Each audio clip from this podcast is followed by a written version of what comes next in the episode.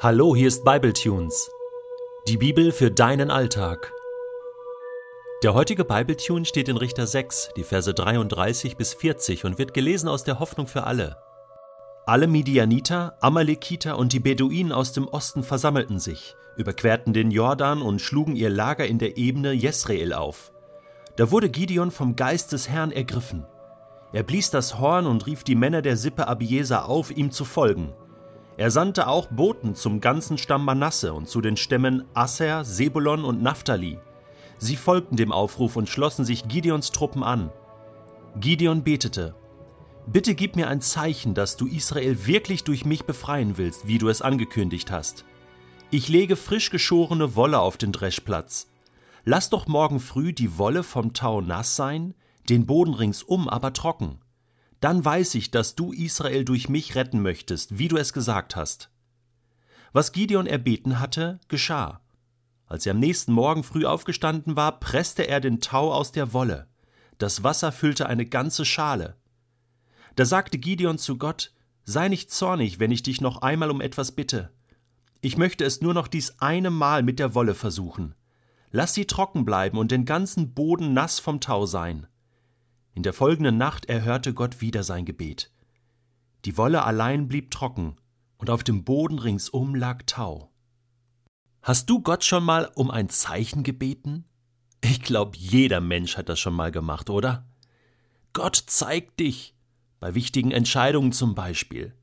Wenn morgen schönes Wetter ist, dann.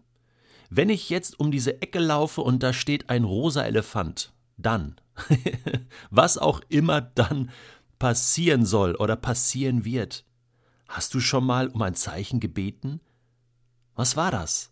Wofür hast du gebetet? Was ist dann passiert? Hat sich etwas verändert in deinem Leben? Ist es eingetroffen oder nicht eingetroffen? Das sind spannende Fragen und wir finden uns hier in guter Gesellschaft wieder, nämlich bei Gideon. Gideon betete, Bitte gib mir ein Zeichen dass du Israel wirklich durch mich befreien willst, wie du es angekündigt hast. Es gibt Menschen, die behaupten, das ist hier eine Schwäche von Gideon. Gideon ist schwach. Gideon vertraut Gott nicht wirklich. Eigentlich müsste er sich doch auf das verlassen können, was Gott gesagt hat, und soll jetzt einfach gehorsam sein und glauben und vertrauen, dass Gott ihn führen und leiten wird. Ich weiß nicht so genau. Also, wenn ich die Bibel durchblätter, dann finde ich immer wieder, ja, Josua, Jeremia, Mose, Menschen, die Großes bewegt haben in Israel und in der Weltgeschichte, aber die lange Zeit gebraucht haben, bis sie wirklich mal auf Touren kamen und bis sie wirklich vertraut haben. So von heute auf morgen, ich meine, Gideon, das war noch ein junger Typ. Und der hat noch nicht so viel Erfahrung mit Gott gehabt. Also jetzt zu sagen, ja, verlass dich doch einfach mal äh, auf Gott. Ja, mach das selber mal. Ja? Vertrau du doch auf Gott, wenn du meinst, du kannst das so, so toll. Also ich sehe das hier nicht als Schwäche an, sondern als unterstützende Maßnahme. Und das Tollste an dieser Geschichte ist ja, dass Gott darauf eingeht. So wie beim zweifelnden Thomas, da hatten wir es schon mal von, sagt Jesus ja auch nicht, ja, du musst nur glauben. Ich zeig dir jetzt meine, meine Nägelmale halt nicht. Du musst halt glauben. Nein. Er sagt, komm her, Thomas, hier, fühl mal. Schau, hier, sieh. Und dann glaubt Thomas. Jesus nimmt Thomas seine Zweifel. Und Gott nimmt Gideon seine restlichen Zweifel. Ich meine, das ist ja auch ein Riesenjob, den er hier zu tun hat der einzige in Israel, der hier aufsteht und sagt, Gott, jetzt kämpfe ich für dich, für deine Sache. Also, das ist keine Schwachheit hier, sondern, ich will das gerade umdrehen, das ist Stärke. Gott, ich traue dir zu, dass du mir das auch noch einmal zeigen kannst, dass du an meiner Seite bist. Ich will das wissen ich will mit dir gehen. Es war, es war nicht so, so, ah, ich, ich will kneifen, ja, sondern, sondern er wollte jetzt Gott an seiner Seite sehen. Tja, und dann bittet er ja nicht nur einfach um irgendein Zeichen, sondern eigentlich ist das ein Wunder, was hier passiert. Tatsächlich, der rosa Elefant, ne? der, der da steht, oder? Ich lege frisch geschorene Wolle auf den Dreschplatz, also draußen hin, und dann morgen früh, wenn dann der Tau auf der Wiese ist, soll die Wolle nass sein vom Tau und ringsrum der Boden trocken. Ja, wie verrückt ist das? Also das ist wirklich ein großes Wunder. Das ist äh, ein Eingriff in die Natur, oder? Dann weiß ich, dass du Israel durch mich retten möchtest. Was Gideon erbeten hatte, geschah. Es geschah. Gott erhörte sein Gebet. Am nächsten Morgen stand er auf und presste den Tau aus der Wolle. Das Wasser füllte eine ganze Schale, und ringsrum war es trocken. Gott erhört Gebet. Und dann macht Gideon noch einmal die Gegenprobe. Ich weiß nicht, was ihn da geritten hat, warum er jetzt noch einen Beweis brauchte.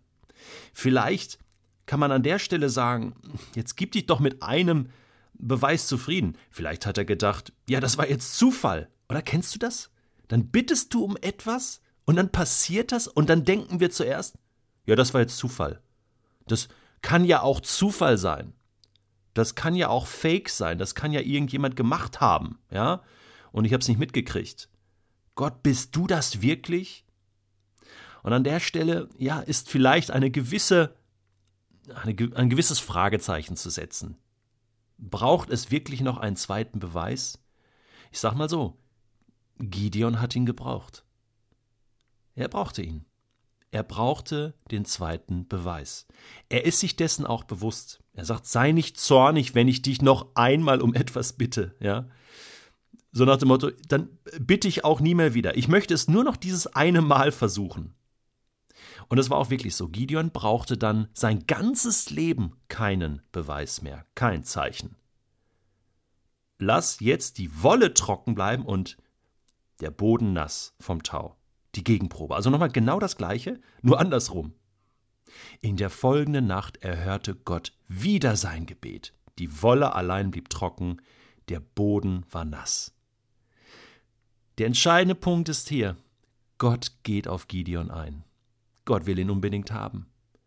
Und, und er kommt ihm hier so weit entgegen, dass er ihm diese Bestätigung gibt. Aber jetzt gibt es auch nichts mehr zu diskutieren für Gideon. Jetzt war klar, jetzt geht's los. Jetzt wird die Sache angepackt. Ich meine, das ist das Schlimmste, was du tun kannst, wenn Gott sich klar zu deiner Entscheidung gestellt hat, dir klar gezeigt hat, wo es hingeht. Wenn du dann kneifst und sagst, nee, ich mach's lieber doch nicht. Ich meine, dann ist da jemand sauer oben im Himmel, oder? Und ich habe schon viele Menschen kennengelernt, da hat Gott so klar gesprochen und nichts ist passiert. Und weißt du was? dann wird auch nichts mehr passieren. Davon bin ich fest überzeugt. Ich möchte dir jetzt noch etwas erzählen, was mir passiert ist vor einigen Wochen. Und zwar war ich äh, unterwegs mit meiner Frau. Wir haben einen Gebetstag gemacht sozusagen, sind in den Schwarzwald gefahren. Dort ist ein Gebetshaus, ein Haus der Besinnung an einem Ort, der Betberg heißt. Ja, äh, cooler Name äh, für ein Gebetshaus, Betberg. Und äh, dort haben wir den ganzen Vormittag gebetet, äh, sind spazieren gegangen, also getrennt voneinander. Und äh, ich habe so meine Zeit gebraucht, um so in Kontakt zu kommen mit Gott. Und der Himmel war auch mit Wolken verhangen und irgendwie kam ich nicht so richtig durch. Und dann hatte ich so meine Themen und bin die so mit Gott durchgegangen. Und naja, bin dann zurück zum Haus. Und dort war so ein Raum der Stille. Und dann bin ich da reingegangen, denke so, das tut mir jetzt gut, noch ein bisschen Stille und mich da hinsetzen, was lesen und lauf in den Raum rein und finde eine aufgeschlagene Bibel mit so einer Kerze und so, lauf da so dran vorbei und denk so, ach komm, jetzt lies doch mal den Text, der da aufgeschlagen ist und guck rein und das war Jesaja 44 und dann lese ich diesen Text und du glaubst es nicht. Das waren alles fett gedruckt in, in der Lutherbibel, die Themen, die ich vorher mit Gott besprochen hatte. Und zwar wortwörtlich die Antwort Gottes sozusagen auch auf meine Fragen. Ich habe gelacht und geweint zugleich. Das war so toll, so so als äh, ob Gott sagen will, äh, Detlef, ich habe deine Gebete gehört und hier ist meine Antwort in der Bibel. Ja, das ist sowieso mein Zugang äh, zu Gott. Ja, durch die Bibel habe ich schon so viel von Gott gehört und, und auch Zeichen bekommen. Und da habe ich so gedacht, Gott, du meinst es so gut mit mir. Du bist ein Gott, der kommuniziert, ein Gott, der auf mich persönlich eingeht. Du musst mich sehr, wirklich sehr lieben.